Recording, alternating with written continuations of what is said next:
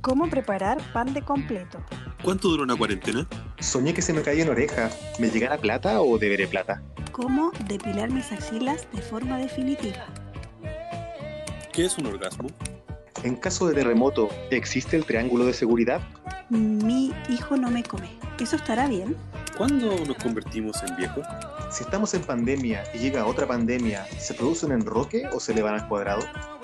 Un grupo de inexpertos poco certificados te ayudarán con consejos prácticos que te sirven de verdad. Desilusionado de los expertos, este es tu lugar. Bienvenido al podcast La Verdad. La verdad empírica. Consejo, no apto para correctos, moralistas o levantados de raja.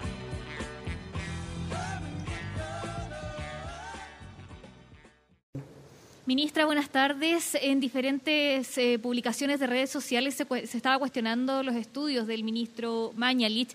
Vimos que el Ministerio de Salud tuvo una publicación al respecto donde dice que el ministro es máster en epidemiología y bioestadística de la Universidad de McMaster en Canadá pero en la página del MinSal dice que el ministro es máster en epidemiología clínica con mención en economía de la salud. Eh, en términos para despejar estas especulaciones, ¿cuál es el máster que cursó el ministro específicamente? A ver, queremos decir de que el ministro Manerich, primero, sí cursó un máster en la Universidad de Canadá.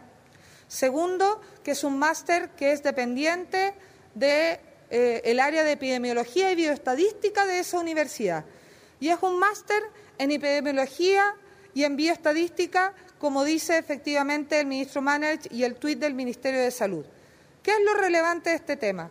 Que el ministro es un ministro de salud, médico, con una especialidad en medicina interna, con un, una subespecialidad en nefrología, que además tiene un máster en salud pública, entre comillas, porque es epidemiología y bioestadística que tiene que ver con salud pública y eso es muy relevante para decir de que tiene todas las competencias técnicas.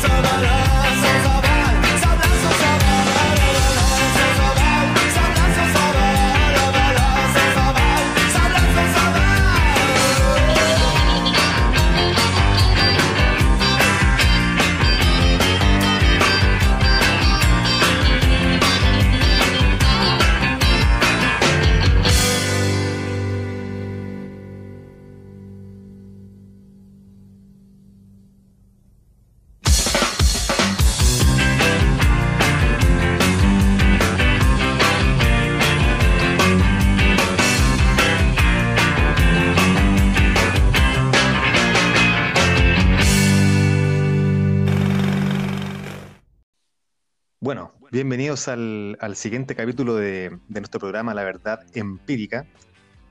Es tardecito, hace harto frío, llovió hoy día, así que estamos todos tratando de nivelar el calorcito en el cuerpo.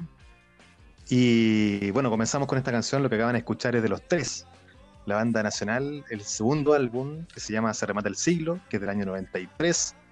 Eh, estaban ustedes en el año 93, yo por lo menos estaba en el colegio. Así que la canción se refiere a la, a la CUTUFA, que se llama la, esta organización ilegal de prestamistas, que operaba al interior de la CNI, la Central Nacional de Información, que se ha intentado replicar un montón de veces, pero ya sabemos, ya conocemos los resultados.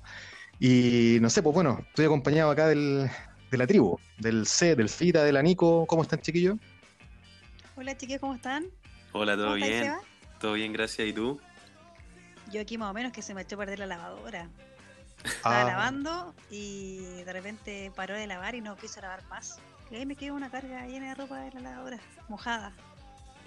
bueno, se da a mano, pues.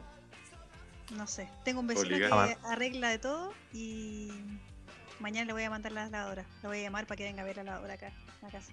Es, eso, cuidado que eso- esos personajes son un poquito chanta. ¿eh? Todos sabemos que esos personajes son eh, de dudosa, eh, no reputación, pero procedencia. ¿cachai? Todos tenemos vecinos que le hacen. O sea, ese vecino, ese vecino dice que tiene un título. Un título de reparador y de mecánico, pero no sé. No sé si será todo. cierto. Ah, mira, de- título de, de reparador y mecánico de todo. ah, mira. ¿eh? Ya, pero bien igual, pues. Por lo menos tení, está ahí en buenas manos. Por lo que dice él, por lo Sí, menos. Sí, le creo. ¿Sí? ¿Le crees? Oye, ¿sabes qué? Ojalá, Hoy día acuérdate de la estamos mascarilla, ¿eh? que entre con mascarilla. con Sí, más no, con mascarilla, guante y... con las normas de seguridad. Oye, este primer segmento lo vamos a, ir interiorizando un poco. eh, queremos hablar de esta gente que es media chanta. También por eso un poco la canción de los tres de, eh, de Laval. Eh, voy a partir yo primero con una anécdota. Todos tenemos eh, alguna relación o alguna historia con alguien chanta o donde nos sentimos un poco estafados por la persona que, que des- el experto de la materia. En mi caso, yo les voy a comentar un poquito de, lo que nos pasó con mi señora cuando eh, estábamos en una relativa campaña para, para tener una guaguita, ¿no? Resulta que, que Norma comenzó a sentir eh, dolores, cierta incomodidad en el estómago, entonces fue al médico.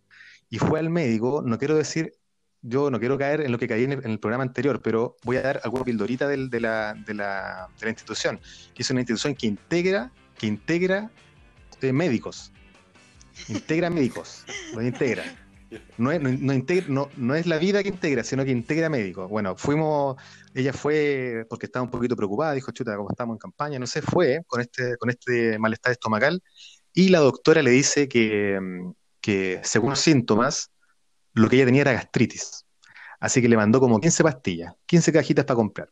Entonces llegamos a la casa, eh, obviamente compramos los medicamentos y yo tengo a mi hermana que es enfermera, le pregunto a mi hermana, oye, ¿sabes qué? Mi- Fuimos al médico y el médico le dice a Norma que tiene gastritis. Me dijo, no, chántate ahí, se pueden equivocar. Ojo con los exámenes y ojo con los médicos, porque no hay un examen de por medio, no hay una cuestión, el médico te dijo eso, ojo, vayan a otro, a una segunda opinión.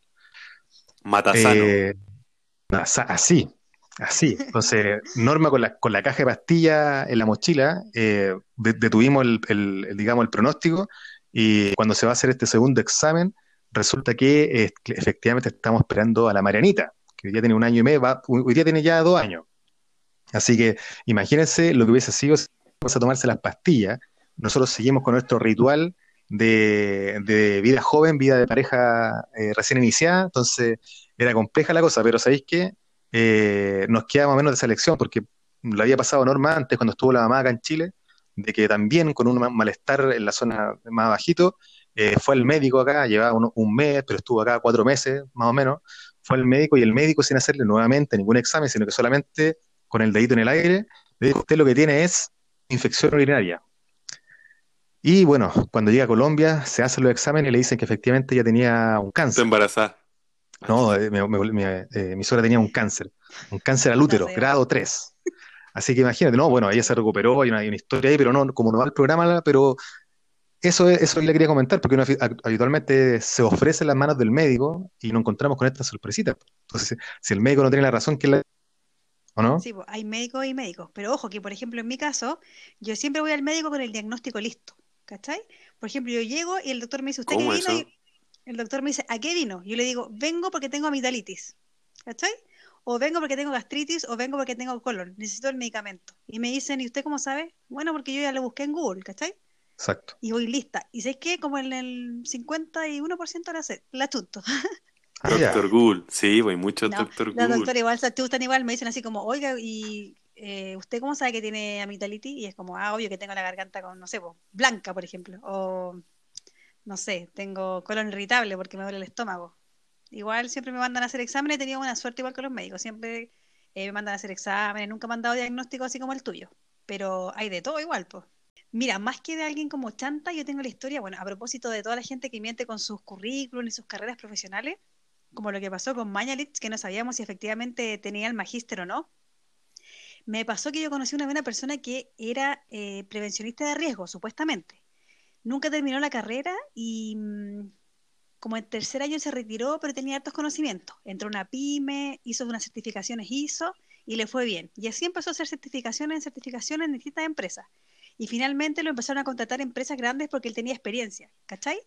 Y le pedían el currículum, pero después con el tiempo ya se olvidaban y nunca más se lo pidieron. Y él ponía en su currículum que era prevencionista de riesgo y estaba en empresas grandes trabajando y no le pedían el currículum, ¿cachai? Y ahí uno dice, chuta, en ese caso, ¿qué pasa con esta persona? Eh, tenía la capacidad y tenía la experiencia efectivamente porque certificaba a las empresas, lo hacía bien, pero no tenía el currículum. Si hacía la verdad, quizás le pagaban menos o no lo contrataban. No sé, hay como un... Me pasa mucho que yo me meto a veces en los perfiles de LinkedIn, no sé si ustedes alguna vez lo han hecho. Y no sé, pues hay personas que estudian, no sé, una carrera cortita, por ejemplo, y hacen un curso en una universidad grande y aparecen como titulados de la universidad grande. No sé si se han fijado en eso. Sí, sí. Pero Sí, no sé si eso es intencional, porque parece que te pregunta si estás titulado, licenciado, qué sé yo, o en un curso. Y la gente ahí pone, bueno, el botón está al lado, así que entre poner al medio y poner al final, yo creo que se te pasa la mano. Y se abren un montón de puertas también. po. Sí, pues, pero por ejemplo, ustedes ahí, ¿qué opinan al respecto con el título? Es importante, ¿cierto? Decir la verdad, creo yo. O de repente la experiencia, es que hay, hay de todo en realidad, porque hay gente que tiene mucha experiencia y podría trabajar perfectamente en cualquier lugar. Y hay personas que saben que no tienen el título y no les van a pagar lo que ellos quieren que les paguen, a pesar de la experiencia. No sé, Sí. igual es un tema ahí, pero que tiene que ver con el dinero, con lo que uno vale. Eh, mira, yo creo personalmente que uno siempre tiene que decir la verdad. Y aunque uno crea que vale mucho, aunque aún siendo solamente, no sé, teniendo un oficio, yo creo que uno igual tiene que hacerse valer con lo que es y no mentir, ¿no es cierto? O, no, o quizás ustedes no están de acuerdo. Como que igual Pucha, hay que, sí. met- hay que meter su chanchullito ahí por, por ahí, no sé. Todo depende, pues depende de lo que queráis conseguir, pues. Y bueno, mi, mi, mi tema relacionado con eso, con el chanterío y todo, voy a hablar de mí, pues. No, no voy a ir tan lejos. Voy a hablar- me, me pasó a mí también una- un tiempo de que tenía Que soy un chanta. La ambición de, claro, de que mi, mi currículum sonara bonito simplemente o que se viera lo suficientemente espectacular por sobre otro. Y claro, algunas veces camuflé algún nombre, pues le mandé su, su project manager, su... En vez de jefe Ah, proyecto, su project manager, ¿cachai? Trabajé en una empresa como gerente de proyecto. Gerente de proyectos, pues ese era mi cargo, ¿cachai? Gerente de Y eran, proyecto y la weá. personas, Pero ¿no? era, puta, mi jefa era la hija del dueño y para abajo eran como tres equipos de trabajo nomás. Puta, éramos un, un grupo chico de gente. po. Era una empresa igual, pucha, donde aprendí harto y todo. No, mal, no, no desprecio la, la oportunidad y todo. Lo único que sí recuerdo con mucho odio era eh, el trato del dueño y, y también eh, que me haya echado justo el día de mi cumpleaños. Ah, Yo pensé que me habían llamado a la oficina para saludarme y me weón. En- Así que ahí cuando me pasó eso No. me di cuenta de que todos tenemos tejado de vidrio, loco, y hay que acordarse siempre de sus orígenes. Así que como, como historia chanta, Chuta. esta es mi historia chanta, soy el más chanta de todos, weón. Lo siento. Igual me, me he preparado, he estudiado, o sea, tengo título y todo. Con eso me puedo defender. Pero en su momento de locura y chanterismo máximo, me puse Oye, títulos pero- como eso. Fui PM, fui Project Manager. Qué lindo Es suena, weón. Suena bacán, pero en verdad no cachai una. Pero ¿sabes que hay gente que es muy mentirosa, por ejemplo, en sus currículum? Por ejemplo, no sé, hay gente que en su hobby pone eh, que le gusta leer. Y cuando llega el momento de la entrevista personal, le preguntan así como, ¿y cuál fue su último libro que leyó? Y a veces no Papelucho. saben. No, no saben. Papelucho. Claro, el colegio. Fuera hueveo. ¿Cachai? Entonces yo creo que no hay que mentir porque al final igual te pueden pillar, ¿cachai? Pero es que yo siento Sí. que uno miente en ese aspecto como para la pinta, po. O sea, para ver dónde tú querés llegar. Por ejemplo, si yo quiero, si voy a ir a un puesto de trabajo para hacer, no sé, para trabajar en una biblioteca, tenéis que decir que de cinco libros al mes, po, y anotarlo y sabértelo de memoria. El problema es que después tenéis que reafirmar lo que sabéis, po. Entonces, cuando te contratan, mucha gente consigue el objetivo, lo contratan y después te apuro. Entonces, al final uno dice, bueno, dio, Sí, por dio muy buena entrevista, pero valía, valía callampa, po. Bueno, no, por pero todos la tenemos las capacidades de conseguir, eh, eh, como lograr hacer cualquier cosa.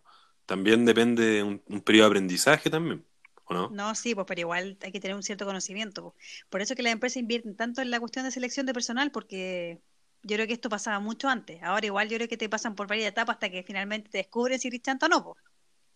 ¿o no? Sí. O sea, yo no era chanta, mi cargo era, por No, si ya acaso, dijiste el que cargo- chanta. Puta, sí, es que me, me, me, me subí a una nube y quise volar con esos nombres raros. Bueno, lo bueno es que son CEO de una empresa y son el dueño y el mismo weón que le puso el nombre y todavía no parte ni, ni hace inicio de actividades en la empresa, nada. Así Oye, que, ¿nosotros qué vendríamos haciendo acá? ¿Quién sería el gerente de, esta, de este proyecto? Yo creo que no hay CEO, gerente. eh, no hay gerente, era. el Eduardo. Yo quiero ser product manager, ¿po? Es que ya lo eres, siento que ya lo eres en cierta forma. Ya eres product manager. Falta, falta que te lo que te lo. Sé que te voy a mandar un correo. Eres Product Mañalis. Eres Product. Mira, revisa tu correo, te acabo de mandar un Correcto. para la actualización. Oye, pero no me, des- no me despidan para mi cumpleaños. sí. Bono.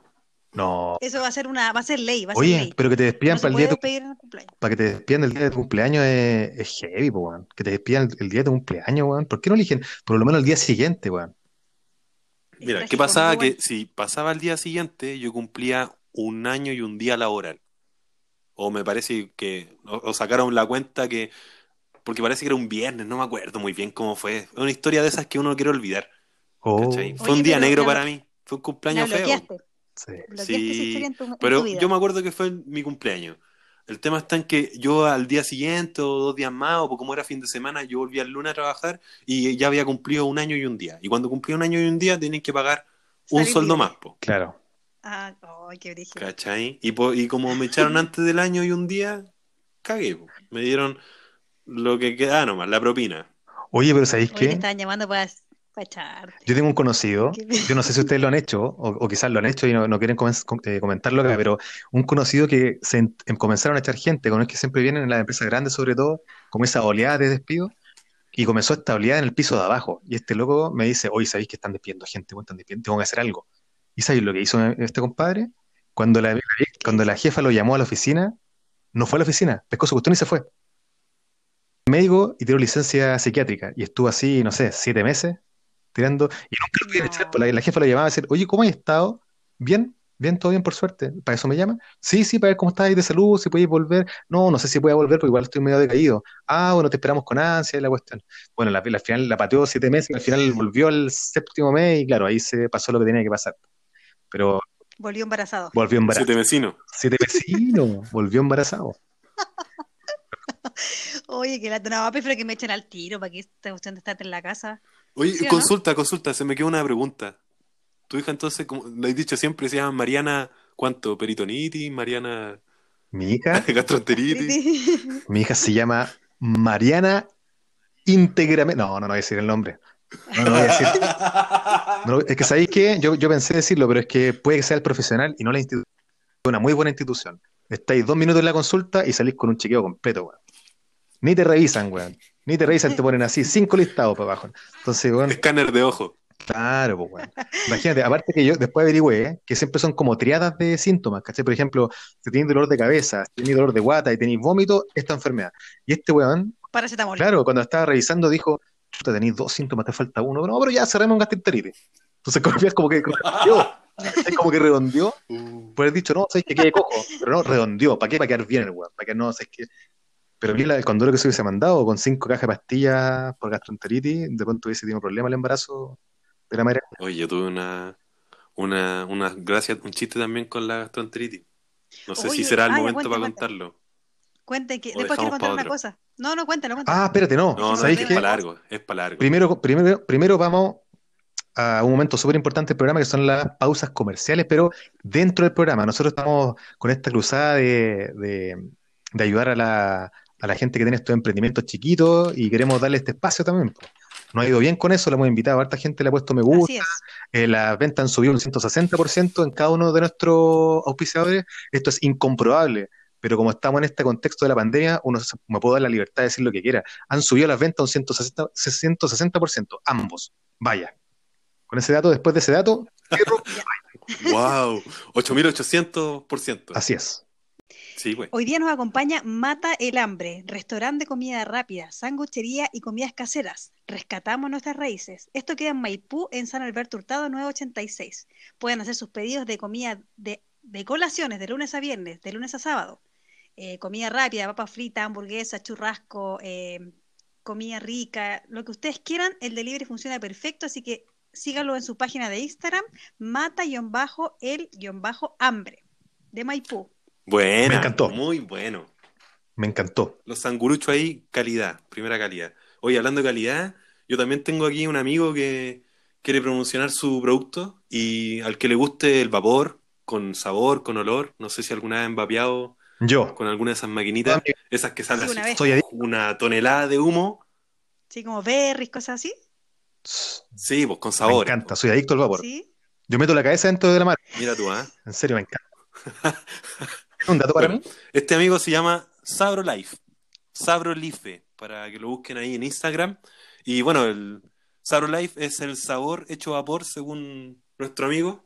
Eh, es un producto nacional, eh, 100% eh, hecho artesanalmente y los sabores que me, me dijo que le auspiciara o que pro- quisieran probar si les interesa es melón, sandía y miel. Hay uno de manzana, dulce y mentol y hay otro que es de tabaco dulce. Me gustó. Son muy buenos. Yo le he echado unas papias también y la verdad es que muy, muy bueno. Búsquenlo en Instagram como Sabro Life.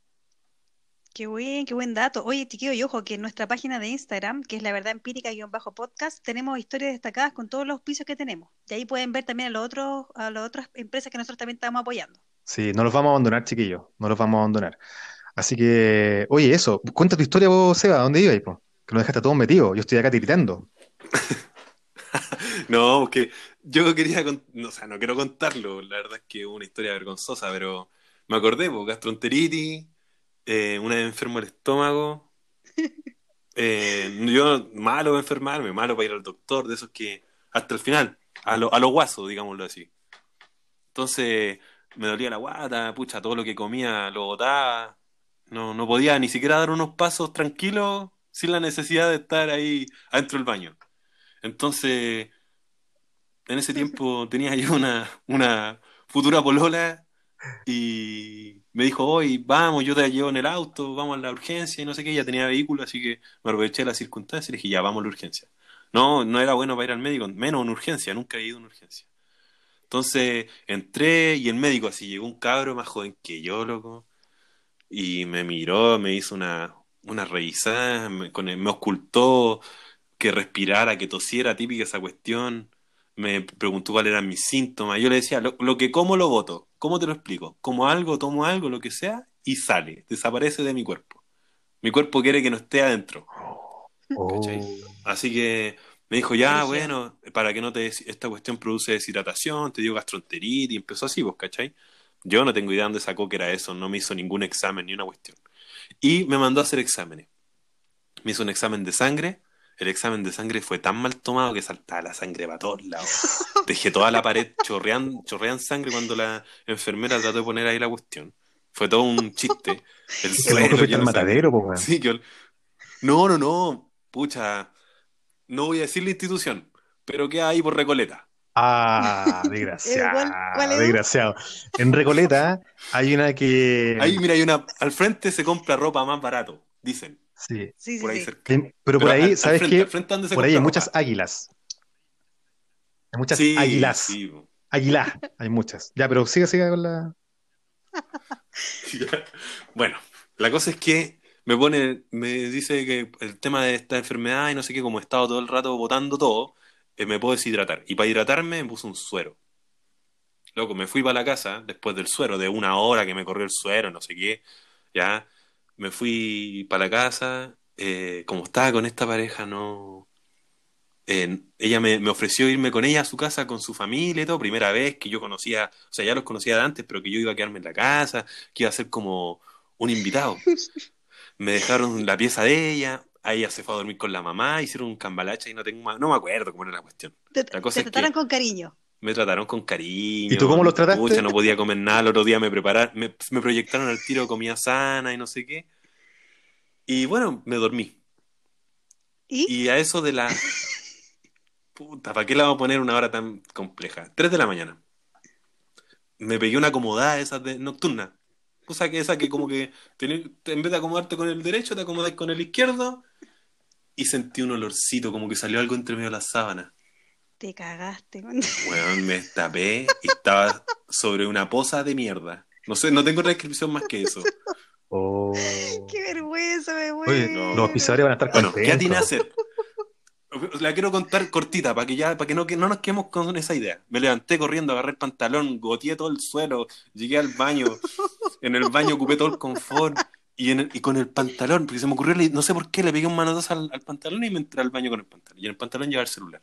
Y del celular llamé a mi pareja y le dije, oye, ¿sabes qué? Ayúdame, por favor. ¿Qué pasó? Y no sé qué, asustado, porque la estaba llamando el celular, supuestamente yo estaba durmiendo en la pieza al lado, y la estaba llamando, tú- y en el baño, no, es que, bueno, me Estoy todo cagué, cagado. dejé la embarrada en tu casa, weón. Así que así me No, conocieron, bueno. weón. Oye, ¿y qué onda? ¿Todavía No. están juntos, no? No, no, no. Después no. de eso, Después de esa cagadita, No. no. No, no, después de eso, después de eso, se unieron más. no sé, es- claro, como que hubo, hubo algo, un clic, Oh. Oye, Oh, oye, pero el clic duró hasta la que duró. Y les quiero contar una cosa, pero es cortito lo mío, cortito. Cuando yo era chica siempre me pasaban desgracias y tenía como seis años y me, o no más, me fui a sacar una muela y cuando salí me habían sacado la muela equivocada, chiquillo. Me sacaron la izquierda y yo tenía que sacarme la derecha. como Rafael, tú tienes buen ojo con los Juro, Cuando dientes. salí mi mamá me dijo, Nicole, oye, tengo mala cueva. Mi mamá me dijo, Nico, a ver qué dientes te sacaron. Mi mamá entró indignada a pelear con la dentista. Ese no era el diente, la guay. Y la, la vieja le dijo, no, que ese diente igual tenía como una pequeña carie. Cacha. po". Oh. Y después me sacaron las dos Ah, muelas. pero igual te emparejaron, po. O sea, Es que- pero te hicieron dos por uno. No, no, así trágico. Mi mamá estaba sufriendo. Yo estaba ahí piola, no cachaba, po, pero mi mamá estaba Oye, mal. ¿sabéis qué? Oye, todo esto, un saludo para mi, un saludo para mi mamita, que Sí, mi mamá también nos escucha. Oye, ¿sabéis qué? Yo, para pasar este trago amargo, este trago amargo y este, y este filtro de trago también, ¿les parece que vayamos con un temita? Yo no pude decir nada, sí, vámonos por un temita. Vamos Sí, con un vamos, temita. Ya, chiquillos, nos vemos a la vuelta.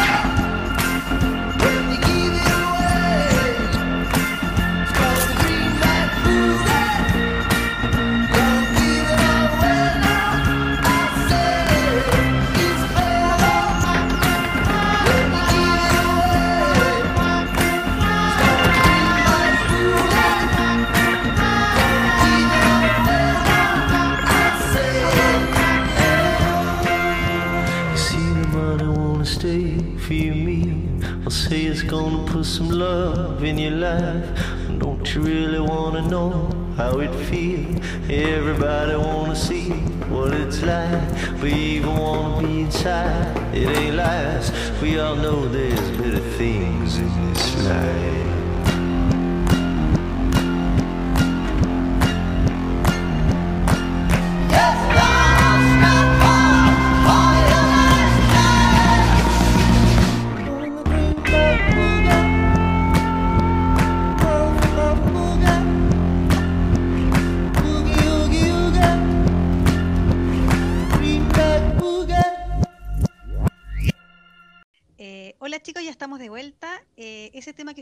Es de Ima Robot, se llama Greenback Boogie. Y lo escogí básicamente porque es de una serie que me gusta mucho, que veo en Netflix, que se llama Sweet, la ley de los audaces, y que habla sobre un abogado que, en realidad no es abogado, inventa que estudia en Harvard leyes y entra a trabajar en un estudio importante de abogados. Y ahí, a través de su mentira, pasan, son nueve temporadas muy buenas y donde se sostiene esta mentira, finalmente, no puedo contar, no puedo detallar, pero habla sobre las mentiras de mentir sobre un título profesional. Ya, y por eso lo escogí. Es muy bueno el tema, igual habla sobre la plata, el dinero y todo lo que, lo que no- a veces nos hace llevar eh, a una mentira. Ya, y en este segmento que viene ahora, a propósito de lo anterior y de la gente que mintió con sus títulos profesionales, eh, nosotros hicimos una, quisimos hacer como una investigación cada uno de los grandes mentirosos a través de la historia. Y en mi caso voy a hablar de un personaje que me llamó mucho la atención que se llama Jean-Claude Roman. Quizás han escuchado de él, quizás no. Era un francés que engañó a su familia, a sus amigos, médicos y a su amante. Esta persona, este hombre, entró a estudiar medicina y cuando estaba en segundo año tenía que rendir una importante prueba para poder pasar a tercero. Y este gallo se quedó dormido. Y ese episodio fue algo que lo, trasto- lo trastocó a tal manera que no pudo volver jamás a la universidad. Entonces este gallo empezó a ir todos los días a la universidad durante cinco años, se matriculaba en segundo año y no iba. Se daba vueltas por la universidad, paseaba por las clases, hablaba con los compañeros, pero no iba a clase. También estuvo un tiempo ausente, los compañeros le fueron a preguntar que por qué no estaba yendo a clase y él dijo que tenía cáncer y que tenía que dar algunos exámenes libres y que por lo tanto tenía como un sistema distinto de, de clase y de exámenes.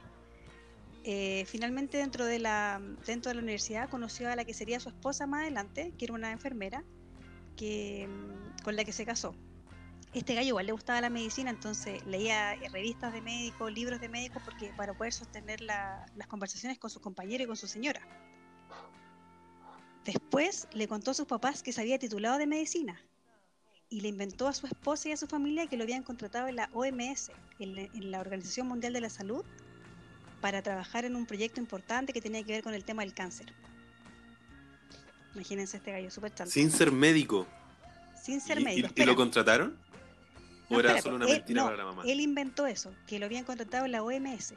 Todos los días salía de su casa y se iba a trabajar. Tomaba su auto, salía y en vez de trabajar se paseaba por un parque, se paseaba por un mall y a su esposa le decía que él tenía que viajar para representar a la OMS. La esposa lo iba a dejar al aeropuerto y él se rentaba, se despedía y él se rentaba una pieza de un hotel para alojarse mientras tanto y la esposa juraba que él estaba viajando y cuando volvía le traía algún souvenir que compraba en el mismo aeropuerto. Hoy tengo la una pura duda. ¿Y la plata dónde la sacaba? ¿Era millonario? buena, buena pregunta. Primero se mantuvo con un departamento que vendió que le dieron sus papás. Y después hacía inversiones en estudios médicos y en acciones relacionadas con el área de la salud. Como este gallo era súper respetado, los vecinos respetaban, la familia, la- todo el mundo era como una eminencia médica. eh, él decía que tenía eh, negocios eh, relacionados con el área de salud y llegaron a ver 450 personas que le pasaron plata. Efectivamente, él invirtió en algunos negocios, pero finalmente ya tuvo mala suerte le empezó a ir mal con los negocios, le empezó a fal- faltar la plata y se le ocurrió inventar que había encontrado la cura contra el cáncer. Y ahí hizo una tremenda estafa donde inventó supuestamente una vacuna que la vendía a la gente que tenía cáncer y ahí ganó un montón de plata, pero en una mentira. La cosa es que este gallo después tuvo un amante y tenía una vida súper cara, que no pudo, no pudo sostener a través del tiempo. Pero ojo, que habían pasado 18 años de una mentira, de vivir así, supuestamente médico. Siendo médico. Siendo médico falsamente. Tuvo un amante, tenía una, una vida lujosa, una casa cara, lo dijo en colegios privados. Todo el tema, supuestamente la, la esposa no lo podía llamar a la OMS porque era no podía molestarlo en su trabajo. Y mm, un día la esposa conoció a una vecina que también su marido trabajaba en la OMS y la vecina le mostró unas fotos de- del árbol de Navidad. Y ahí este, eh, la, la esposa lo encaró y le dijo, oye, ¿por qué yo no fui invitada a esa fiesta de, de Navidad de la OMS y la cuestión? Y ahí el gallo quedó así como para adentro y, le- empezó a tener un montón de problemas con la esposa, así como, ¿qué pasa con tu plata? ¿Acaso te despidieron? Eh, cuéntame la verdad, algo está pasando. Y él, bueno, después de sus relatos, cuenta que le quedaban aproximadamente como 10 días para poder sostener su mentira y eh, no halló mejor co- eh, salida que llegar a su casa, matar a su esposa con un uslero, matar a sus dos hijos, después fue a cenar a la casa de sus papás, los llevó al segundo piso, también los mató a los dos. Después viajó a Francia a ver al amante, también la quiso matar, pero finalmente la galla le pidió que no lo matara y no lo mató. Y el gallo volvió a su casa, prendió, se tomó 20 pastillas, le prendió fuego a la casa, pero los bomberos llegaron rápido y lo salvaron. Yo creo que ese fue el peor castigo en realidad que, dejarlo vivo a este gallo. ¿Cachai? Mm. Porque obviamente después que despertó del coma y que estaba bien, tuvo que confesar de que había matado a su esposa, a sus dos hijos, a, sus- a Asumir sus todo. padres, Toda su mentira completa en la vida. que jamás estudió medicina, que jamás trabajó en la OMS, que jamás encontró la cura contra el cáncer. De verdad, yo no entiendo cómo una persona puede llegar a ese nivel de mentira, la cagó. De hecho, su historia inspiró un libro que se llama El adversario de eh, Manuel Carrere, por si lo quieren leer, y tres películas. De hecho, el escritor de este libro tenía una relación estrecha con él. Le, mandaba cartas, le contaba como cosas personales. Era súper complejo. De hecho, este gallo después, cuando lo metieron preso, lo condenaron, lo condenaron a cadena perpetua. Y eh, a los 22 años podía pedir como alguna libertad condicional, pero finalmente se la dieron a los 26 años de cárcel. O sea, en junio del año pasado salió libertad. Lo dejaron, lo dejaron vivir en una ciudad de Francia durante tres años con un brazalete. No puede contactarse con sus parientes directos, no puede hablar con la prensa y es heavy la weá. Cacha que cuando lo, como que lo tomaron preso, supuestamente no lo habían detectado como una locura al momento del asesinato de su señora sin nada. Pero, por ejemplo, igual hubieron algunas investigaciones de parte de algunos psiquiatras y dijeron que tenía un desorden eh, narcisístico de la personalidad con posibles tendencias psicopáticas. ¿Qué significa eso? No sé, que el guan le acabó la cabeza y que era muy Estaba loco. narcisista, como que el guan tiene una, no sé cómo se unas pastillas para dormir. Oye, no la cagó. Es que Sí. este gallo me impactó de verdad. Cuando yo supe la historia, lo busqué mucho y lo leí varias veces porque no podía creer que alguien fuera capaz de sostener una mentira por tantos años. ¿Y sabes lo que más me impresiona? No tanto él. Bueno, él igual me impresiona, pero la esposa, acostarse todos los días con un gallo que no está diciendo la verdad, o sea, que se levanta, tenía una confianza absoluta de conocer a una persona y finalmente te das cuenta que la persona nunca existió. O sea, ¿quién era él realmente? Brígido. Y de hecho, después de que pasó, después de que pasó todo esto, eh, como los parientes eh, se acordaron de que el suegro había muerto eh, escalera abajo. Y en una conversación que tenía con él, supuestamente murió. No lo pudieron eh, delatar por el, por el homicidio del suegro, pero se dice que el suegro le estaba pidiendo plata de vuelta de sus inversiones, que la necesitaba, y como este gallo se había desesperado, lo tiró escalera abajo. Claro, O sea, eh, hubiese matado a más gente más. Sí, pues, lo que pasó ahí fue que el, el suegro le, le pasó su fondo de, de como los fondos de inversiones y él se la administró durante muchos años y eso obviamente nunca le pidió el retorno porque confiaba en, la, en, en este estatus que tenía este compadre. Por eso al final después cuando dicen que cuando el, cuando el viejo se le quiso pedir de vuelta, el tipo no supo qué hacer y, y comenzó a solucionar así sus problemas. De hecho, hay- en el libro hay varias pildoritas, de hecho hay, hay una parte guática al final donde muestran que estando en la cárcel eh, una tipa comienza a ir a verlo y se enamora, pasa mucho con lo, lo que pasó con Ted Bundy, con todos estos gallos así medio enfermos, que la gente como que los enamora de ellos, no sé por qué, y una tipa comenzó a enamorarse de él y tuvo, bla, bla, po. y tuvo una relación con él adentro de la cárcel sabiendo que había matado a su hijo, a su esposa, qué sé yo, imagínate, y tuvo una relación con el tipo, De- imagínate. Sí, pues, de hecho la cárcel era súper querido, creo que tenía buen comportamiento, trabajaba en la biblioteca. Oye, ¿quieren escuchar las palabras que dijo en el juicio? Ya, po. Ya, Ya, atentos. Perdón a quienes podrán perdonar. Perdón también a quienes no podrán perdonar nunca. Chan, Toma. brígido. brígido. Eso dijo, eso no, si Qué profundo. Yo Ah, sí, pero- no, yo creo que lo perdonaron. Sí. Oye. No, no. Bueno, finalmente el cuñado dijo, él ganó, él ganó esta batalla en realidad, porque al final mató a todo el mundo. No, heavy, Brígido. para que lo busquen el Ya, pues, ¿y adversario de carrera. Oye, sí, yo tengo, bueno, me tocó investigar, me mandaron con tarea para la casa. Yo investigué a quién más que a alguien que estuvo en la noticia hace mucho tiempo, o sea, durante mucho tiempo, hace un par de años atrás, que fue Rafael Garay. ¿Se acuerdan de Garay? Sí, Rafael Garay, Sí, po. mucha chin, muchas, obviamente todos lo conocen, fue una cuestión Salió harto en la tele, caray. Sí, harto en la tele. La cosa es que este compadre, yo les voy a contar brevemente que, bueno, es un ingeniero comercial, reconocido televisivamente, eh, en su primera versión de su vida como el economista del pueblo, de ahí les voy a contar por qué, y en su segunda versión como uno de los estafadores más famosos de los últimos 20 años. Yo, mira, para, para, para no eh, contarles de nuevo lo que ustedes ya saben, porque obviamente esto ya estuvo en la televisión y lo siguieron latamente, en lo matinal, en todos lados, eh, vamos a hacer un jueguito del verdadero y falso. Yo le, voy a, a- a dar el enunciado a la pregunta y ustedes me dicen, según lo que ustedes creen, eh, de si es verdadero o falso. Ya. Garay dice, estoy calificado para hablar de economía. No soy economista. Si fueron los periodistas los que me calificaron de economista, ¿le creen ustedes que, él, eh, que fueron los periodistas y no él mismo el que se calificó de economista? ¿Verdadero o falso? Falso. Falso. Falso, ¿cierto? Cuando postula el 2013 a senador ap- apoyado por el PRO de este, este partido político que inició eh, Marco Enrique Minami, él mismo se presentaba como economista en la campaña. Entonces, él fue el que partió con el tema de llamarse economista, después se desentiende. Conforme pasemos las preguntas van a cachar por qué. La segunda, Garay se va a Francia a tratar su cáncer cerebral grado 4, en donde se internó Ajá. 20 meses. ¿Verdadero o falso? Falso. ¿Verdadero?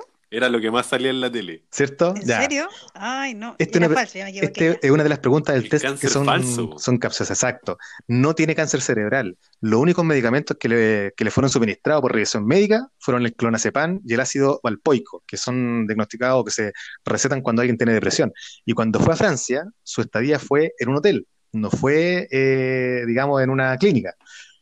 Eh, donde incluso de ese hotel se dice que llama a Iván Núñez, que es este periodista que todos conocen, que trabajó mucho tiempo en Chilevisión, que actualmente creo que está en TVN, eh, dice que lo llama Sí. y simula estar en una clínica. Pone el audio del, del celular como si estuviera conectado a un respirador artificial y ahí le, le tira un speech de lo, de lo que ya sabemos que da. Eh, pero en rigor, el tipo se fue a Francia a carretear, se hizo bolsa carreteando en Francia y termina en Rumania, en la ruta del La carrete. perso, la perso, la perso. Así, Relajado. Relajado. Un dato freak es que el Gorila Martínez, que este peleador de artes marciales mixtas, eh, que fue su maestro también, que le enseñó también toda esta disciplina, él muere de un tumor Sí. cerebral. Entonces, ahí se van a dar cuenta que le va sacando pildoritas que le va contando a la gente y las va replicando como si fueran cosas de él. Mira, la tercera propia, Ah, eso, claro. eso me llamó la atención. sí. Exacto. La- Siempre la- se adueñaba de la historia ajena. Exacto. Mira, la tercera pregunta. Quiso comprar el equipo Arturo Fernández Vial, en ese entonces en segunda división, junto con el periodista Julio César Rodríguez. ¿Verdadero o falso? Eh, ¿Verdadero? Falso. No sé. verdadero. Quiso comprar el club, entonces segunda división, pero al descubrir, cacha esta parte, cuando él descubrió que para hacerlo tenía que pagarle una comisión a la ANFP, le dice al Julio César Rodríguez que desistan, porque no, estos gallos son muy corruptos. Cacha, cacha la cara raja. Y al final desisten y no lo compran. Muy corrupto. Tremendo. Mira, la cuarta pregunta. El cáncer cerebral, cerebral lo contrajo cuando fue a Japón, a Fukushima especialmente, después del terremoto gigante que hubo en el 2011, fue a rescatar, según él, a unos amigos y que estaban atrapados en- en los- entre los escombros y en ese momento se expuso a la, radiación, a la radiación que había liberado una de estas plantas que estaban sepultadas bajo los escombros.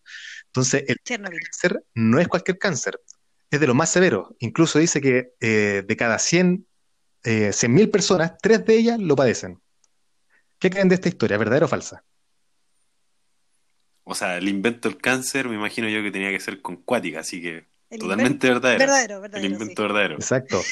Esa historia se basa en un relato que hizo Iván Núñez, su amigo, en donde debió ir a reportear a Japón después del terremoto que dejó la embarrada en Japón, ya sabemos, señalándole que fue muy peligroso debido, entre otros motivos, pero el asunto que la radiación est- es que estaba muy expuesto a la radiación. Entonces esta historia se la contó Iván Núñez, este, este tipo la tomó y la, la fabricó como el motivo de su cáncer cerebral, que no existe. Ya, saben- ya lo respondimos a la pregunta. O sea, que si pegado, por favor, enchúfese, leale el, te- el, el- el cuestionario y enchúfese un poquito, porque fue falso. ¿ya?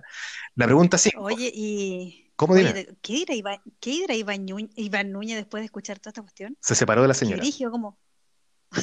no, es que se fue con algo él. así Ah. como un amigo. Se fue al 7. Exacto. No, qué brígido. Sí. No, igual es brígido. Mira, Ya, esta, dale, dale, esta sí, pregunta está los va a golpear. Eh, Rafael Garay llega a ser vicerrector de la Universidad Central con tan solo 32 años. ¿Verdadero o falso? Falso, creo yo. Verdadero. Era tan bla bla que pff, 32 años ya sabía lo que quería. Acertaste, desgraciado. El mismo año, el 2007, cuando él toma este cargo de vicerrector de la Universidad Central, choca curado y va con tres bailarinas nocturnas del Pasapoga en el asiento de atrás. En ese momento ya era vicerrector de la Universidad Central. Sí. ¿Qué les pareció? Oh. Esta pregunta, ustedes me dicen si es verdadero o falso. En la entrevista a Mónica. Gutiérrez, que esta, entre- esta periodista de TVN, señaló que había tomado mucho ibuprofeno. ¿Ustedes se acuerdan de esa entrevista que dio, que fue bien conocida, cuando dice, hola Mónica, hola Mauricio, buenos días? ¿Esa entrevista?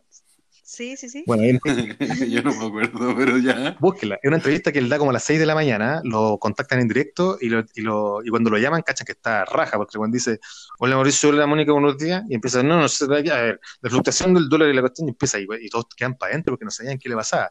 Él dijo, eh, bueno, que había tomado mucho ibuprofeno el día anterior por un, el tema del cáncer que tenía. ¿Verdadero o falso? Pero dijo, dijo ibuprofeno o dijo ibuprofeno. Dijo ibuprofeno. Ah. Ibuprofeno, ibuprofeno. Si dijo ibuprofeno, te digo que es verdadero. ¿Verdadero Ahora, que si dijo? dijo ibuprofeno, no. No, no verdadero que dijo, falso que lo tomó, obviamente. Exacto, porque estaba rajo curado. Oh. Sí. Al número, la siguiente pregunta. Asesoró a la presidencia respecto al sistema de pensiones. ¿Verdadero o falso? ¿A qué presidencia? ¿A qué, a qué- ¿En qué mandato? poco este fue el primer gobierno de, de Piñera, parece. 2010. 2011, ¿cuánto? ¿Cuánto? ¿Qué? Claro, que ser ¿Tú dijiste mira. que era 2011? 2011. ¿Cuándo, se. ¿Cuándo fue vicerrector? Sí, exacto. El- Pero, le- Fue vice. pero mira, así como, Sí, sí, así como estamos, yo creo que es verdadero. Es verdadero. Asesoró a la es presidencia. verdadero. Es verdadero, lo asesoró, weón. Fue el que comandó esta comisión asesorándolo respecto al sistema de pensiones. Ahí está, po. Así Ahí por eso, está la weá. no era culpa de, de José Piñera, era culpa de él, pues, weón. Quizás qué weón fue, quizás llegó Claro, curado y quizás qué weón dijo. Oye, la pregunta 7. Oye, Dime, dime, dime. Ya, dale, dale. No, dime, dime, no, dime. no, no, dale, dale. No, que te digo que es brígido que al final es tan, es tan, tan inteligente, entre comillas, porque tan buena a la vez, pero tan inteligente que llega a tener un montón de cargos importantes. Y hay cachado que toda la gente inteligente y media psicópata se enferma de cáncer. Sí, cuático. Sí, Tienen que inventar un cáncer porque como la enfermedad más, más terrible, no sé. Tiene similitudes con Jean-Claude Román, y vais cachando porque Sí, ahora vienen más similitudes. Mira, Martín Cárcamo, que es el animador de televisión que todos conocemos, el rubio, el, bueno, qué sé yo. Rollo natural. Exacto. sí. Lo pasó a ver un día a su departamento. Lo pasó a ver un día a su departamento porque lo llamó Iván Núñez. Entonces, y ahí se dieron cuenta que Garay estaba con trago. Cárcamo lo trata de contener, lo abraza, el tipo estaba tranquilo, pero estaba copeteado. Entonces lo contiene, amigo, tira para arriba la cuestión. En un momento el tipo se echa para atrás, se toma la cabeza, emite un gemido y se cae al suelo, desmayado. Producto, según él, del cáncer que tenía en el, en el cerebro. Ver-. ¿Verdadero o falso? Este relato. Verdadero. Oh, es que mientras más absurdo, más verdadero. Verdadero, weón. Verdadero. Verdadero, lo contó Martín Cárcamo y hay más testigos incluso. Así que el mismo Iván Núñez. Oh. Mira, vamos cerrando ya con las preguntas. Está, el cuestionario está terminando porque estamos todos vueltos locos. La siguiente pregunta. Según el peritaje, el, según el peritaje que le hicieron al departamento que arrendaba en Lobarnechea, el arriendo costaba 1.800.000 pesos mensual. Además, encontraron 50 trajes de Hugo Boss. ¿Verdadero o falso? Oh, Eh, falso. No, no creo. sí. verdadero, verdadero. Pero yo creo que era dicho, no un millón, ¿cuántos millones ochocientos Un mensual? millón ochocientos- Dos millones. No, un- es, es verdadero. 1.800.000 mensual, además de 50 trajes Hugo Boss. 50 Qué trajes. bacán. Bueno, yo estiro un traje Hugo Boss en mi casa y me ocupa una, me ocupa la- la- una pata me ocupa la cocina, un brazo me ocupa el baño, el otro brazo me... Pero este weón tenía 50 trajes Hugo Boss en su, en su vestuario. Así que ¿Cuánto cuesta un trajecito así más o menos? averigüen, pues chiquillo. Le, No le damos un regalito al que, al que averigüe. ¿Cuánto cuesta un traje de Hugo Boss? Yo creo que un millón, ochocientas lucas. una Sí, anda por ahí, se se más loco, weón. Pero si el gallo era chanta, a lo mejor los trajes eran chantas también. pues. Sí, y su cepillo de dientes, marca Gucci. Tacna. Así que, no, así, ahí se cayó, Tacna. Tacna, ahí se cayó. Pero, pero la última pregunta, chiquillos. La chica con la que fue encontrado en Rumania, ustedes saben que este compadre se arrancó a Rumania, eh, se Ah, llamaba ¿verdad? Sí. María Sara y era su novia, que afirmaba haber conocido en el viaje. ¿Verdadero o falso? Mm, eh, Falso. falso. Fal- Es que con este weón tenéis que decir todo falso. Mira, María Sara era el nombre artístico que tenía una rumana que trabajaba en el Pasapoga, con quien tenía una relación intermitente de hace años. En Chile, entre sus amistades, entre lo más cercano, la presentaba como su novia rusa, pero en el fondo era rumana. Dato freak, en ese mismo momento su pareja oficial estaba embarazada. Con eso cierro. Buenas noches, me voy a acostar. Oh. No. Esa es la historia más o menos de Rafael. Garay, para que la vayan, los que no la conocían, la vayan conociendo, pero ya ven que el tipo era suavecito para las para las mentiras. Oye, ¿qué es de él ahora? Oh. Él está el gerente de, de una empresa de telefonía móvil. No, no. Creo que salió de la cárcel hace una semana. Cáncer. Salió de la cárcel hace Ah, una sí, semana. Tiene cáncer. Así que bueno, esa es mi historia pues, del mentiroso. No sé si le habrá gustado. Yo prefiero dejarlo con el Sí. y después comentamos un poquito, pero ya que ya no sé si lo que estoy diciendo es verdad o mentira, que es absolutamente psicoseado. Bueno, Rafael Garay, primero que todo, así como enganchando un poquito de tu historia, eh, hizo eh, una estafa que se llama estafa piramidal. Ah, y el el amigo de origen de esa estafa, claro, es como de la misma historia. Esa es una de las estafas más grandes que han existido en la historia. Eh, el creador de esta estafa era un italiano que llegó a Estados Unidos que se llama Carlos Ponzi. E incluso es conocido económicamente como el modelo de Ponzi, por este weón. po. Que igual estafó a harta gente no sé qué, y tiene como una frase que lo, como que lo, lo, valida, como que llegó a Estados Unidos con dos dólares y medio en el bolsillo y con muchos sueños, con millones de sueños por delante. Y en realidad lo que hizo fue el weón estafar y llenarse los bolsillos con esa, con ese modelo piramidal que, que él mismo creó. Y así varios buenos se engancharon de eso y bueno, estuve como primero echarle un vistazo a la parte nacional. Y los, los, los cinco buenos más, como más, más reconocidos dentro de la estafa en Chile, primero que todo en el top 10, o sea, en el top 5, el primero es Garay. po. Garay se las lleva, así que Eduardo ahí da- dando la nota alta. Orgulloso- por. Pero ahí, a- amiguito, Orgulloso de mi pupilo. por supuesto. Y ahí, al ladito y pegadito, hay uno que se llama Alberto Chang. Chang, que lo más seguro es que Sí. lo conozcan. Que también ocupó el mismo modelo, una estafa piramidal, y este bueno ofrecía un 20% de, de ganancia de- en- anual. Sí, y pucha, todo este bueno se estafaban a muchos famosos. Por ejemplo, Chang se estafó a Tomás González, no sé si Sí. se acuerdan Sí. que ahí eran los ahorros de su vida y la cuestión. Y así también se estafó a José Miguel Viñuela, que además él no la podía creer y, y decía que, que pucha, que en realidad lo que había pasado él no lo entendía, que lo consideraba un amigo, que todo lo que había pasado y no sé qué. Bueno, un montón de historias que, que involucraron el problema. Y a este gallo le arrestaron la mamá. weón. Alberto Chang se arrancó del país y le arrestaron la mamá. Espérate, ¿por qué A la arrestaron? señora Chang. Porque era parte del comple del, de este de esta de este modelo de este de esta empresa que Ah, tenía ya. fabricado este weón, po. Estaba metida también. estaba todo nombre sí po. otro que también eh, importante dentro de la historia es el tema de las cutufas que el Eduardo tocó en la sección anterior y que tiene que ver con el inicio del- de este destape de fondos eh, mal, mal, malversados de- del ejército, de los milicos, o sea, o de los pacos. Por ejemplo, aquí Patricio Castro fue como inculpado y que fue arrestado en Paraguay, según lo que, lo que yo vi. Y hubieron muertes incluso ahí entre medio de algunos militares, de un gallo súper conocido que era Aurelio, por ejemplo, Aurelio Sichel, que fue muerto. Ah, el papá de Humberto Sichel. Y en las noticias hablaban de estas de estas cutufas, claro, también, po. de estas cutufas, de esta famosa cutufa era que eran negocios sucios que se habían recién descubierto por primera vez en la historia de Chile. Los negocios sucios del ejército. Y bueno, y así pues, también hay otro más que se llama Luis Cajas, que fue un contador de estrellas, que también apareció harto en la tele hace muchos años, en la década de los 90, y que lo que hizo fue cagar con más de 1.400 millones a un montón de artistas. Entre ellos, por ejemplo, a la... A la a esta galla, no, uy, no me puedo recordar del nombre ahora, pero bueno, Lucerito. a muchos famosos, sí. No, Ya, sí el me loco que hacía Yerko Puchento, por ejemplo, Ah, a él estafó. Daniel Alcaíno. Eran amigos, Oh. a Daniel Alcaíno. Sí, sí, me acuerdo de ese. Era como el contador de la, de la estrella, algo así.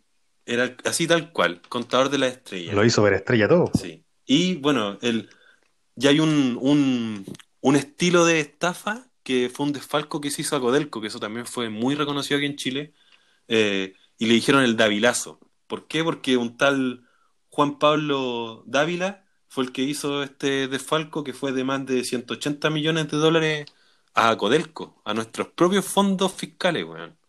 Así que eh, duro golpe para, para todos nosotros porque nos quitó plata un puro weón, Ay, qué brillo. se hizo No. millonario. Oye, ¿usted Sí, alguna vez así, lo, han, bueno, lo han Sí. estafado alguna vez a ustedes? Perdona que te. Júralo. La plata, la plata es, un tema sensible para todos, yo creo. Sí, a mí una vez me estafaron. no. ¿Y qué? A mí me estafaron una vez, yo estaba con una polola en el, a la falda del Cerro Santa Lucía y llegó una gitana. Y la gitana dice, oye, yo les quiero leer la suerte, la típica. Y dije, no voy a caer en la típica, weá, porque en realidad es de hueones, porque todos saben que las gitanas roban así. Y al final me dice, no, ¿sabes qué? En realidad yo, yo veo en ti eh, algo de mi familia. ¿Tú quieres saber qué va a pasar con tu familia? Y empezó como por ese lado y yo como eh, me ahueoné. Le dije, bueno, me encantaría. Así me agarró la mano, weón, no sé qué, weón, hizo una weá, me hizo abrir la billetera, me sacó un billete, lo mojó, me lo quitó, le quitó un billete también a, a la, ni- a la niña que andaba conmigo en ese momento, le quitó un anillo, así. Y me di cuenta de lo weón que uno puede llegar a ser cuando, cuando uno ya, eh, cuando uno cae, po, weón, cuando uno cae. Y más encima es Sabiendo lo que puede pasar. Más encima cayendo. Es que es como esto, bueno, si te ofrecen el 20% de, Es que- de, de ganancia al primer año, ¿cómo voy a, cómo voy a pensar, weón, que, que es real, pues, weón, si el 20%? O sea, yo con el vuelto el pan me hago millonario, weón. Entonces, puta, también. Es que tiene una Sí. estrategia, po. Supuestamente, cuando parte todo esto, tú entregáis un fondo y al poco tiempo te reembolsan y te empiezan a dar la ganancia. Al que poco sí, tiempo. sí, Entonces, pues. tú enganché al principio y empecé a traer Claro. a más gente, a más gente, a más gente. Claro. Y entonces, por eso se, se convierte en una pirámide, porque Sí. hay uno que aporta más y el resto empieza a Y la- única ganancia- vacíos y al final los que pierden Y la única la ganancia es lo que va pagando la gente que va entrando. No hay ninguna inversión de nada. Como lo que le pasó a Garay. La única ganancia son los, los, los, los gastos, en lo que gasta cada uno de estos weones en la, en la parte Claro. más alta de la pirámide. weón. No, tremendo. Pero Garay gastaba 6 millones de pesos por ir a irse a carretear en una pura Un noche. capo. imagínate. No, pero yo creo que cuando es mucha, es mucha la maravilla, hay que desconfiar igual. No hay que confiar a la primera. Si mucha, mucho retorno, mucha rentabilidad, no sé, me, me- me da un poco de desconfianza. A una amiga mía la estafaron también en su matri- eh, con la plata que ella pagó para un matrimonio. Una empresa falsa que no hacía eventos. Ella tenía casi todo el matrimonio pagado y finalmente era una estafa. Oh, terrible, sí. Mala igual. Finalmente, Oh. sí, pues se terminó casando ahí eh, a lo pobre. no le Pucha, plata. Una lástima. Sí, Sí, imagínate. pues, esa- terrible. eso sí, ahí sí que se gastan Oye. muchos millones. Sí, no te- Además que un sueño Oye, ¿por qué no lo pasamos un poquito después de este mal rato, de este mal trago? Pasamos un poquito a a hablar qué pasó en las redes sociales, chiquillos, porque hubo harto movimiento, eh, sobre todo en Instagram, para que nos sigan, se- no se lo pierdan. Chiquillos, estamos hablando de cosas súper importantes, decisiones país. Nico, a ver, cuéntanos un poquito. La verdad empírica y un bajo podcast para que nos sigan. Malditos fucking Oh. Los dejamos atrás. Bueno, esta semana hicimos un par de preguntitas. Bueno, primero, como el programa pasado hablamos un poco de racismo, hicimos varias preguntitas por, eh, relacionadas con el racismo, para ver qué tan racistas éramos todos. Bueno, la verdad es que nuestros seguidores empíricos eh, no son tan racistas, la verdad. ¿ah? Todos contestaron como clasista. bien, bien poco racistas, la verdad. No, bien poco racistas. Pero, por ejemplo, lo que sí comentaron varios, que es, la pregunta decía, ¿has usado algún sobrenombre para referirte a algún moreno? Y el 76% dijo que sí. Porque igual uno siempre como que le dice, tenía un amigo que le decían Sí. curu, ¿cachado? Así como de El chocolito. el negro, el, como El que es como de chocolito. cariño, Sí, el chocolito, El pezón de gorila. claro. Mira, de aquí tenemos aquí petróleo. un, un Pero en exponente. general, No, pero es que son las ¿Cómo tallas que Sí, con cariño, con amigos. cariño. Pues Yo pensaba, ¿sabes qué verdad? Yo pensaba en eso. ¿Cómo le digo ahora a mi amigo negro? ¿Cómo le digo? ¿Cómo le digo? ¿cómo se llama, po? Si hasta se me olvidó su nombre. Perdió su identidad. sé Sí, que po. se llama negro. Oh, Lo presento como el negro. Es verdad. Bueno, igual hay gente que se sinceró y contestó cosas bien honestas, pero en su mayoría casi no, casi ninguno es racista. Quieren dejar de lado el racismo igual. Así es. ¿Sí o no? Ya, también, eh, ¿se acuerdan que jugamos a la Ouija la semana pasada y invocamos a Pablo Escobar? Le preguntamos a nuestros podcast Así se va a decir no desde hoy. se dice así, ¿a quién llamarían en la Ouija? Sí, ¿a quién llamarían en la Ouija si tuvieran la oportunidad de contactarse con algún difunto famoso? Y mira, la mayoría, Filipito Camiroaga, tuvo muchos votos. Yo voté por Oye, él. que lo quieren, Yo voté por él. No puedo entender eso. Orgulloso, weón. Orgulloso, ¿Y weón. por qué tanto? Por todo lo que le ha dado al país, pues, weón. Por todo lo. ¿Qué te gustaba sus dedos? que te creí, weón. Sí, pues no, sí. Mira, ¿saben Podría qué? haber sido presidente. Yo creo que Felipe Camiroaga a lo mejor en esta época hubiese estado funado, Sí. porque como todo el mundo está funado, pero como él está en bacán, se retiró con dignidad, se retiró antes, antes de la funa. Y murió a lo loco nomás, pues se fue. Se fue por la lo puerta, se fue por la puerta, no por la ventana. Antes que lo funaran. Ya, espérense, la gente dijo, Fue una talla negra esa, ¿eh? La negro. No, y sí, no, ya. Que en paz descanse. Madeleine McCain, que igual lo encontré bueno, porque ahí podríamos saber qué pasó con ella. Y me acordé al tiro de, ¿Y si no está muerta? de Matute Jones. Jones. Marilyn Monroe, Gato Alquinta, John Kennedy, Michael Jackson, Robin Williams, el actor, Cancerbero, el rapero, Elvis, eh, entre varios ¿Crespo? más. Ese está vivo todavía. Pero ojalá que no, no por mucho tiempo. Presley, no por eso Presley. po. Ah, sí. Oye, una amiga puso mi papá, que era un Ah. artista, quizás que, que, que en paz descanse el tío, bueno, ahí Oh. lo hubiese contactado. ¿Era ¿Ustedes- famoso? ¿Hubiera puesto Pa- el nombre? Para ella sí, pues para ella era famoso. ¿Y usted a quién hubiesen contactado en- desde el Yo allá? respondí. Mira, yo. Mi votación fue El Gato al Quinta.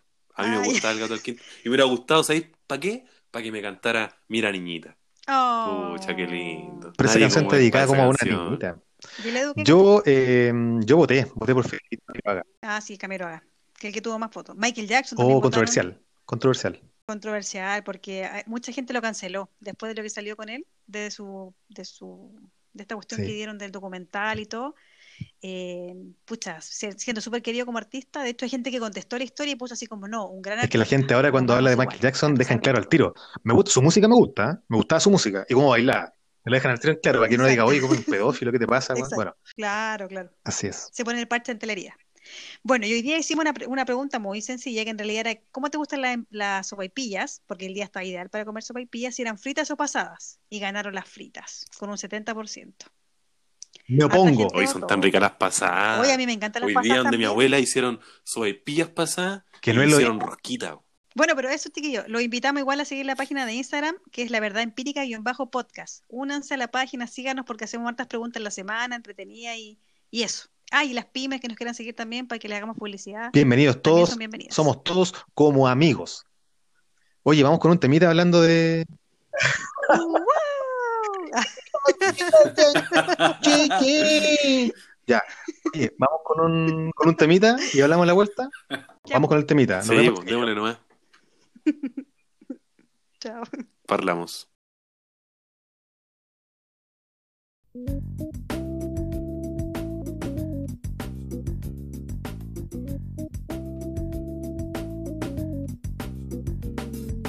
Voy a la cocina, luego al comedor, miro la revista me muevo para aquí, me muevo para allá, no me habla a caballo, lo tienen que matar, que me vienen con chorizo, pero ya va a llegar, que cocinen a la madre de caballo y al papá y a los hijos, si es que tiene, o a su amigo el presidente, no le dejen ni los dientes porque Menem, Menem, Menem se lo gana y no hablemos de pavados si son todos traficantes, y si no el sistema qué, y si no el sistema. ¿Qué?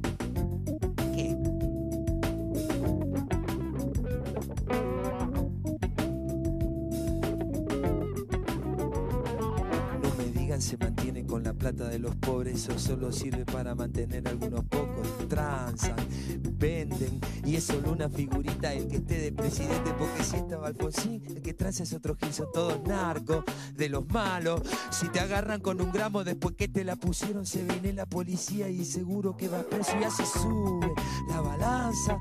El precio también sube, también sube la venganza. Ahora va, y ahora qué, son todos narcos. Y el presidente es el tipo que mantenga más tranquila a nuestra gente. Lleva plata del lavado.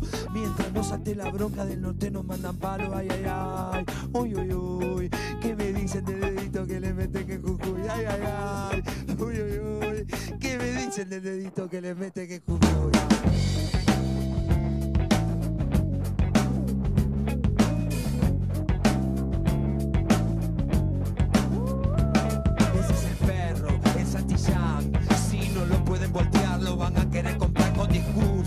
Si no les sale, son capaces de dar acciones a los grandes mercaderes. Eso no importa, porque el perro va dejando otro perrito que le mete este sistema el dedito en el culito y como sangra. Y no es el culo, sino el que sangra se retuerce ese gran culo de este mundo. Adiós seguro, están en lista. Los demócratas de mierda y los forros pacifistas,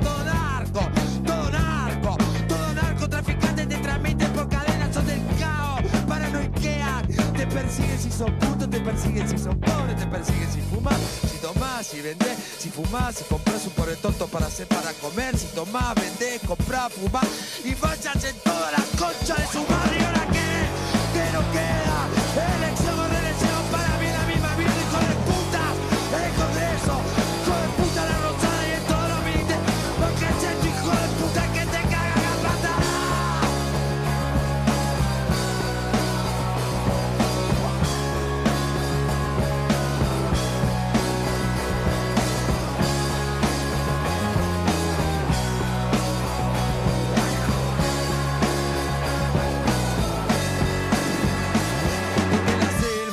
escuchan tiros. Son las almas de los pobres, son los gritos en la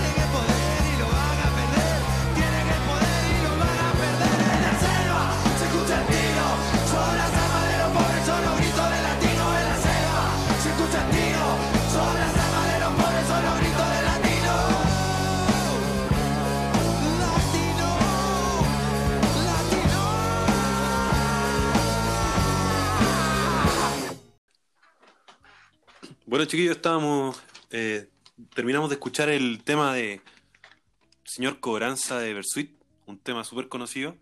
Eh, ¿Qué les puedo decir? El tema habla por sí solo. Tienen el poder y lo van a perder. Ojalá pase pronto. La verdad es que estoy desesperado porque esto ocurra. Es algo que se dice desde siempre y nunca ha cambiado, no sé por qué. Todos lo sabemos. Sabemos que el 2% de los más millonarios se llevan el 95% de toda la riqueza del país. No entiendo por qué no hemos hecho nada nunca. Bueno, ya es el momento. Llegará el momento después de esta pandemia. Y por lo mismo, esta pandemia nos ha enseñado a sacar nuestras propias verdades empíricas. Y mi verdad empírica es lo que fácil llega, fácil se va. Creo que lamentablemente eso es una realidad para nosotros, como pobres. Todo lo que fácil se llega, fácil llega, fácil se va. Así como también lo contamos en las secciones anteriores, en donde quería hacerte millonario con poco, ¿a costa de qué? De una estafa. No sé qué piensan ustedes, chiquillos. No estoy de acuerdo. No, estoy de acuerdo. Estoy de acuerdo. Estoy de acuerdo, por supuesto. Yo estoy de acuerdo igual, yo estoy de acuerdo. Es que se la han llevado muy peladas, pues viejo. O sea, al final todo esto, mira, imagínate que Jean-Claude Román está libre, eh, el otro Garay está libre, chuta, está el chancho tirado, weón. Entonces al final, ¿qué le queda a la gente, weón? ¿Cachai? Y es un compadre por vender CD pirata en la calle, está cinco años y se muere quemado en la cárcel de. Entonces, chuta. Al final la sociedad te está invitando igual, weón. sobre todo a la gente que, que tiene medio- algunos problemillas psiquiátricos, psicosociales. Así es. Así es, que todos podemos tener en verdad.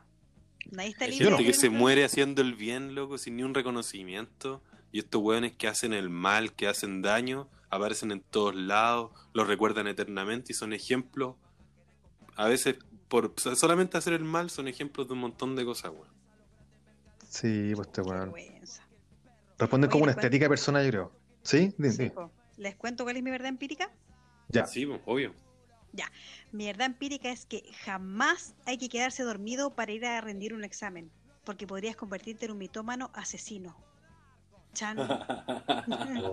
De hecho, desde que leí el libro, Es- de- Estudia y hace todas tus pruebas. Oye, no, pongo el despertador tres veces, no es igual. Siempre me ha dado miedo convertirme en psicópata. Te lo ¿eh? digo a ti, weón porro. Es uno Estudia. de mis temores. no, es que pues, acuérdense que Jean-Claude se quedó dormido para el examen y de ahí partió toda su locura. Es que sabéis que yo, yo estaba ahí se puso a pensando. hacer película y levantar la pierna muy arriba. O no es Jean-Claude. No, no. no. Ah, mira, mira el juego de palabras. No, mira, yo, yo, yo lo que estaba pensando es que a mí también me quedo dando vuelta a eso. Como que, como por ejemplo, sobre todo la esquizofrenia, que hay como un, un episodio que como que gatilla toda la explosión de toda la wea. Siento que acá también con estos weones es lo mismo. Hay un episodio pequeño que lo detona y una mentira tras otra, porque al final, Garay, son, su- si lo pensáis, sacando las muertes, son súper parecidos con Jean-Claude Roman. Tienen muchas similitudes. Sí, po. sí, po. Ahora, ¿qué te lleva a matar a alguien? Igual es, es heavy, no sé. No somos La mentira, no, po, no, no, El, ca- Sí, el sí. castillo No, no que había montado el negro. no, po, el miedo, el miedo a ser descubierto, creo yo. Como están, porque son tantos años de, de una mentira que yo creo que el, el hecho de que te puedan descubrir ya eh, tu familia, tu amigo y todo tu, tu mundo se derrumba finalmente. Es como una muerte en vida y preferís que mueran todos antes que Sí, se sepa es la que- verdad. Es que todos estos monos al final levantan un castillo tan grande que al final siento que les cuesta mucho después derrumbarlo, po, porque una weá de 18, una mentira de 18 años con negro. ¿Cachai? Es heavy, weón. Es toda tu vida armada a través de una mentira, es cuático después si alguien te la quiere destapar. Yo, bueno, yo ojalá nunca esté en esa situación, espero que no, o espero que ustedes tampoco, o por lo menos Sebastián tampoco, Pero, pero sí, Por ahí va la cosa. por ahí va la cosa, ¿Te imaginas? ¿o no? No, chiquillo, Oye, no terapense, chiquillos, no, si es verdad, terapense, no sé. Es bueno terapiarse. es bueno. Tú, tú, Sí, por si acaso. sí, hay mucha gente que se terapea. he terapiado. Es que la gente piensa que los que van al, psiqui- al psiquiatra están locos. Y no es así, pues. No es así, estamos súper bien. Ah, no. Tú y yo no estamos locos. ¿Tú crees que tú y yo? Claro, eso mismo pensé claro, No, no, está bien, hay que terapiarse, ¿sí o no? hay que Si al terapiarse. final la vida Sí, no es fácil. Yo, a mí me gusta la terapia tinta. ¿eh? Ah, alcohólico, listo. Oye, yo, yo voy a dar mi, mi verdad empírica, weón. Mi verdad Dale. empírica Ay, es que más rápido se pilla a un mentiroso que a un ladrón. Y va súper relacionado con, Mm, relacionado con lo que hablamos hoy día también, po, ¿cachai? Porque al final, a a- si lo pensáis como con lupa, si lo miráis con lupa, a este weón del Garay no lo pillaron por ladrón, lo pillaron por mentiroso. Si el weón lleva estafando 15 años, po. ¿cuántos años lleva estafando? Y al final la mentira fue lo que lo fue atrapando. De hecho, la doctora Cordero fue la primera que dudó de él. Yo que yo, esa señora no, no me, no me genera ninguna simpatía, pero es, La ella reina de la verdad. fue la primera que levantó la mano, dijo, ojo, y no por lo que hacía, sino por cómo hablaba, por cómo miraba. Entonces, fue heavy, heavy el programa de hoy día, quedamos todos medio psicoseados, Y quizás cuántos, cuántos mentirosos más en la historia van a salir después. muchos. Oye, pero si hasta la película Coco, ¿ustedes no se acuerdan? Que el, el protagonista juraba que el que cantaba era, era hasta su familiar. Ah, Sí. ¿verdad? po? Se hacía pasar por el cantante, y no era, no era el compositor, no era nada. Sí. ¿Se acuerdan, no? Es que ando un poco loco, decía, ¿no? Al final, ¿no? Un Sí. poco Un loco. poco loco. Sí, ¿Viste? ¿Viste que está todo relacionado? Sí. Sí, Ah. Ernesto de la Cruz era el que cantaba y era supuestamente el, el abuelo que no era el abuelo. Bueno, el abuelo, Eso. bueno. Buena Qué linda reflexión. Sí. Sí, es verdad. Oye, Qué linda Sí. película. Bueno, pero esa película se trata de estafa, pues, de una estafa de vida, pues, weón. sí, Sí, El pues, robó la vivió vida, en una mentira siempre y involucró a familia incluso. hasta el perro, po, weón. Hasta el perro tuvo que andar eh, tratando de pasar de dimensión. O sea, a todos, a todos sí, Sí, po, a todos y de colores. Y de colores, weón. A mí, es que me, a mí me dio pena Coco. Encuentro que es una linda película, pero a los niños no les gusta. A mi hija no le gusta Coco, weón. Yo creo que le guste Coco porque el mensaje es bonito, weón. Es que fue más grande, igual es como Sí, intensamente la película. estáis pidiéndole a la niña de dos años que, que entienda algo que un- No, no, po. no es para su edad. Es para grande. Es que, pero perdón, pero debería, pues. Debería. Parte por uno la cultura. Yo le pongo Déjala todos los días, Tranquila. yo todos los días le Déjala pongo crecer Coco. tranquila. Todos los días en la mañana, parte de la mañana, con la canción de Coco. Un poco loco. Esa- así parte todo el- todos No los días. así. ¿Y qué le gusta? No le qué gusta. ¿Ah? No, pues Le gusta. la, la canción bacán de Coco no es esa, po. es Recuérdame. Ah, verdad, que Ta, ta, ta. A ella le gusta Sí. mucho más lo que es el trash, le gusta Iron Maiden, le gusta. Es de otra onda, distinta a la mía. Pero vamos a tratar de ahí de, de encauzarla. Le, pon- le pongo un J O sea, le-. Tú le decís, eh, perrea, azota, perrea. Se No. para de la cama así y se va a lavar los dientes. J Balvin no es así. J Balvin es, Ah, es de los míos. Oye, Ella eh, vamos. sola. Ella perrea sola. Vamos cerrando el programa del día de hoy, yo creo. ¿Qué les pareció el programa del día de hoy? ¿Estuvimos densos? ¿O estuvimos, estuvimos súper eh? ¿No? Analíticos. Sería bueno que nos pudieran dar su verdad empírica del programa. Las Oye, positivas. no- no- Preguntamos en Instagram, ¿cuál es su verdad empírica de este programa? Yo estuve a punto de hablar de Antares de la Luz, que igual es un personaje, pero en realidad no, ese es para otro, ese es para otro capítulo porque Illuminati. yo, Ese es más para secta. no le tengo miedo, le tengo miedo a Antares. De hecho, tengo pesadillas con él de repente. Ahora en cuarentena he tenido pesadillas con Antares. Mis amigas son testigos porque le he contado. Anda acuática. ¿Testigo de Jehová? Es súper pendeja. Ando acuática, me tiene que sanar. No.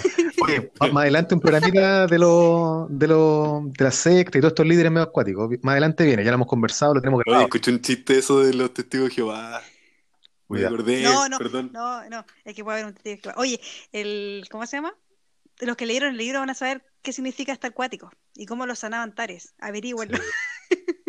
Yo le deseo a todos que anden súper acuáticos. Así cerramos el Y programa. que lean, y que lean. Eso también es importante, que lean. Vamos cerrando el programa. Yo, bueno, no sé si ustedes quieren decir algunas palabritas antes de que yo me toque a mí cerrar hoy día. Estoy cagado frío, sí. Espérenme en la esquina, pues. Sí, yo quiero, quiero decir algo. Eh, pero al final, al final, an- an- an- antes del último. Ya. No sé si la Nico quiere yo- decir algo, ya, a eso me primero. refiero. Ya yo primero me despido. Gracias a todos por escucharnos, a todos por seguirnos. Saludo a mi familia, que los amo mucho. Y eso. Un beso. Bueno, yo quería decir algo más sensible. Eh, esta semana también ha sido difícil para mí. Volví a perder un familiar súper importante en mi vida, mi abuelita, que me crió y todo, así que, eh, así como lo hice con mi mamá, también me gustaría despedirme de ella aquí, eh, deseándole el descanso que merece, darle las gracias por todo lo que me entregó y decirle que la, la amé, como, como uno ama a una abuelita, como ella se portó también conmigo. Así que nada, pues chiquillos, eso quería decir yo antes del cierre. Gracias por el tiempo y nada, gracias hasta siempre. Ya, pues. Fuerza. Fuerza nomás sea. Oye, yo, yo quiero terminar el programa de hoy, me toca cerrar el boliche. Chiquillos, eh, pídanme el Uber, espérenme en la esquina, eh, con una frazadita abierta porque estoy, estoy muerto de ofri. Arriba, ¿sabéis qué? En un homenaje a Rafael Garay. Quiero terminar ¿Me sube este- segundo piso o al techo? al segundo piso. No, no. Mira con la canción que voy a terminar. Y después de esto nada más, no quiero palabras, cer- cerramos. Digo, esta, digo la canción y cortamos. La canción se llama La cervecita del grupo Alegría. Chao, chiquillos. ¡Alegría!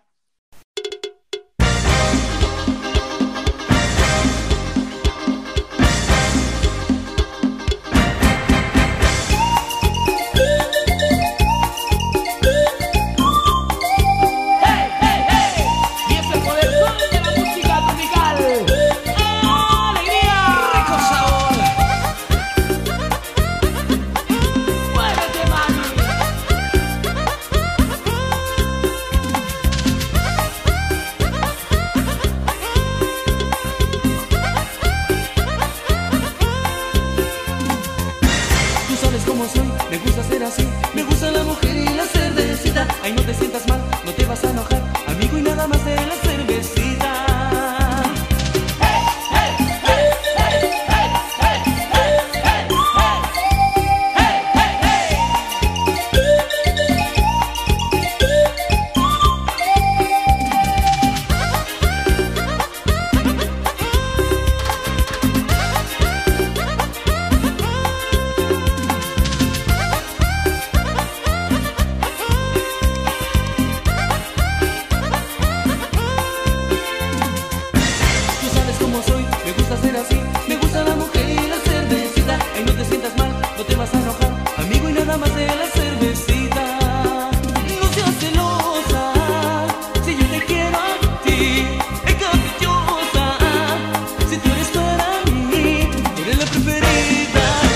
Hereda